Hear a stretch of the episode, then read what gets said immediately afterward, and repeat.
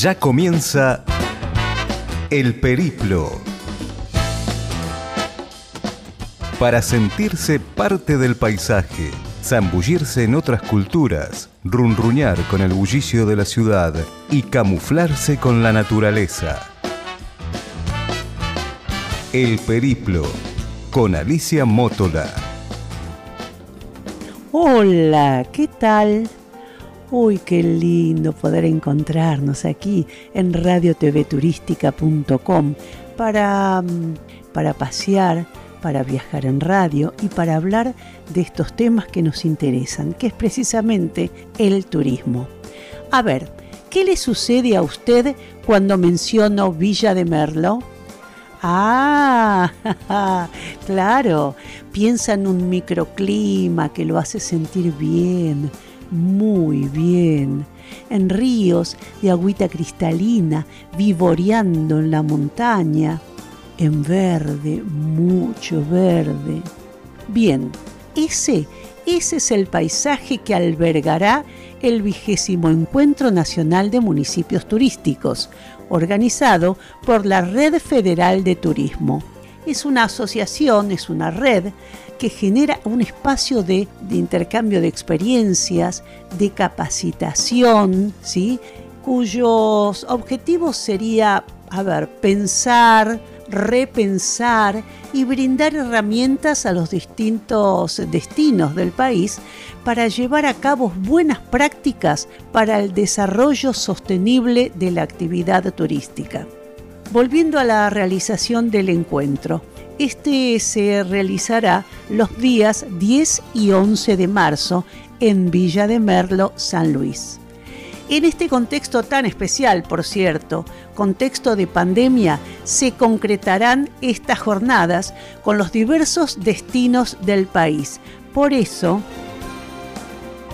tenemos el gusto de saludar entonces al licenciado Pablo Sgubini, presidente de la Red Federal de Turismo. Realmente es un placer, licenciado, tenerlo con nosotros. ¿Cómo está usted?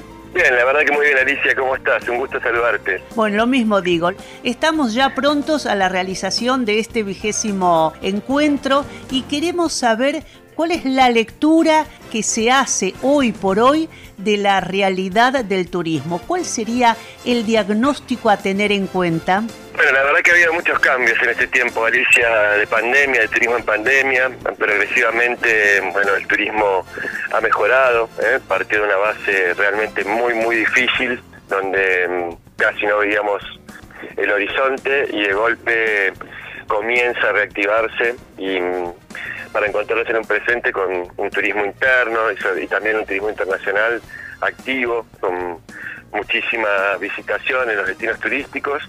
Y bueno, y también cosas a repasar, ¿no? La mejora de la calidad de servicios es una, seguramente. Eh, ha mutado, ha variado mucha gente, muchísima gente ha cambiado de profesión, eh, lo que tiene que ver con los recursos humanos durante la pandemia para subsistir y hoy, bueno, resulta difícil en algunos casos conseguir personal calificado, capacitado para la gastronomía, para la hotelería. Así que en líneas generales, bueno, ha sido una gran temporada turística para mm, el país, sobre todo en lo que va del 25 de diciembre al 20 de enero, un mes completo realmente con mucha visitación en los destinos. Y bueno, cosas para repasar que tienen que ver con estar siempre atento a la nueva dinámica del turista, a los nuevos pedidos, a la nueva demanda y sobre todo, bueno, a las nuevas responsabilidades que tiene el municipio que tiene que ver con sostener los sistemas de salud, cuidar al pasajero, a la vez incentivar la demanda, pero con una responsabilidad en cuanto al cuidado de la gente. Así que la verdad que todo un desafío que se está cumpliendo a lo largo y a lo ancho del país. Entonces, hoy por hoy, ¿cuál sería la perspectiva del turismo, eh, el futuro del turismo, digamos, o del turismo que viene? Yo creo que después de haber pasado semejante vendaval, eh, bueno, parece ser que el turismo está destinado a, crecer y a desarrollarse con muchísima fuerza, ¿no? Me parece que va a ser una actividad que va a traccionar las economías regionales en donde se desarrolla y que ya está siendo parte de, nuevos destinos, aquellos que llamamos emergentes, que han encontrado eh, en el turismo una solución, han encontrado en el turismo una fuente de vida. Una oportunidad de desarrollo. Totalmente, una oportunidad de desarrollo, sin duda es un buen término, Alicia. Y todos esos destinos conjugan en la red que nos toca representar, eh, justamente intercambiando este nuevo conocimiento, ¿no? que no, no existía, que es un conocimiento muy dinámico, vamos viendo lo que hace otro colega, cómo generar una buena práctica en el marco de una pandemia, ¿no? Son todos conocimientos nuevos de contener a la gente, de informar, de las nuevas tendencias o nuevas experiencias que les gustan, eh, de cómo hacer los eventos, de cómo mm, equipar a, tu sistema de salud, de cómo responder ante emergencias. Así que todo un nuevo desafío que, bueno, a lo largo y a lo ancho del país se está desarrollando en este momento. Cuando hablamos de nuevos desafíos, licenciado Esgubini, ¿podemos hablar de algún cambio de la modalidad de hacer turismo? Digo, em, darle predominancia al aire libre, el turismo de cercanía que se hablaba en un momento, reducción de grupos, no sé, se me ocurre. Sí, ha pasado todo eso, Alicia, progresivamente, como te decía, ha venido pasando todo eso, la gente ha, buscado, sin dudas, eh, muchos destinos de naturaleza, aire libre. No es lo que ha pasado en esta temporada, ¿no? En la temporada anterior ha sido así, en esta temporada ha vuelto la gente a viajar te diría en su gran mayoría, aunque hay un grupo, hay un colectivo importante que todavía se cuida mucho, le gusta dejar al aire libre, le gusta, mm, bueno, justamente esto, cuidarse.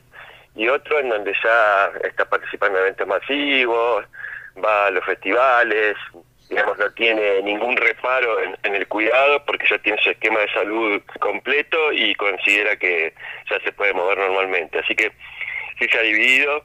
Creo que lo nuevo que ha pasado, es decir, el nuevo turista de pandemia surgió el año pasado. Ahora surgió uno nuevo, que es bueno eh, el turista acostumbrado a la pandemia, digamos.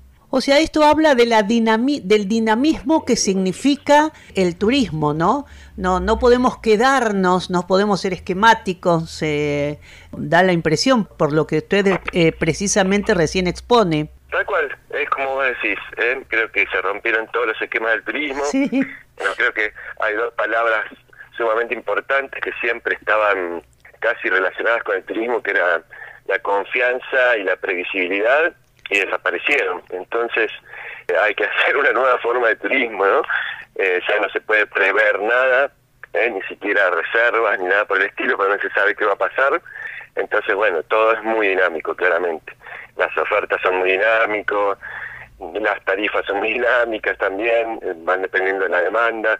Igual, de todas formas, en un contexto así, ha sido una temporada realmente muy buena, por lo menos desde el 25 de diciembre al 15 de enero en todos los destinos se ha registrado muy buenos guarismos. Después, a partir de allí, depende el clima, que ha jugado una mala pasada porque ha llovido casi 15 días en algunos lugares. Bueno, ha cambiado un poco el nivel de ocupación, ¿no? Claro, así es. Bueno, eh, yo daba cuenta al principio de esta charla sobre la realización del vigésimo encuentro federal de turismo a realizarse en la ciudad de Villa de Merlo los días 10 y 11 de marzo, ¿sí? ¿Cuáles son las expectativas de este encuentro, dada estos cambios, ¿no? Lo que fue el año pasado, lo que es hoy, lo que fue hace cinco años, lo que puede llegar a ser. Digo, ¿cuáles son estas expectativas? ¿Cuáles son los temas? ¿Existen temas urgentes a tratar? Mira, sí existen. ¿eh? La red siempre se ha caracterizado por bueno, charlar la coyuntura, lo que pasa en el momento y a la vez sostener una visión de futuro. ¿no? siempre ha sido nuestro principal esquema, no esquivar los temas actuales, pero siempre estar mirando hacia adelante. ¿no? Creo que está pasando en todos los destinos, vamos a tener que revisar sin duda la calidad de los servicios, porque casi todos los recursos humanos que ostentaban los municipios. en la pandemia muchos han eh, mutado de profesión para subsistir. Los cocineros por ahí han terminado trabajando en obras, los mozos, bueno, en otra actividad. Este, y ahora es difícil terminar de conseguir el recurso humano para tener un servicio de excelencia. No en todos los casos individuales, pero sí a nivel colectivo, ¿no? Está pasando en casi todos los destinos lo mismo sumándole que la cepa esta ha sido muy contagiosa y por ahí caían equipos enteros gastronómicos o hoteleros o cabañeros, equipos enteros de trabajo, lo cual, bueno, hacía replantear todo el trabajo y muchas veces tener que inclusive cerrar, ¿no? Así que Así es. Que parte de la charla va a ser esa, ¿no? Cómo trabajar en este, en este nuevo eh, ámbito sin perder calidad de servicio. Ahí está. Alguna de las charlas eh, va a ser esta. ¿Y cuáles serían otros temas a abordar en estas jornadas? Mira, como siempre tenemos buenas prácticas. ¿eh?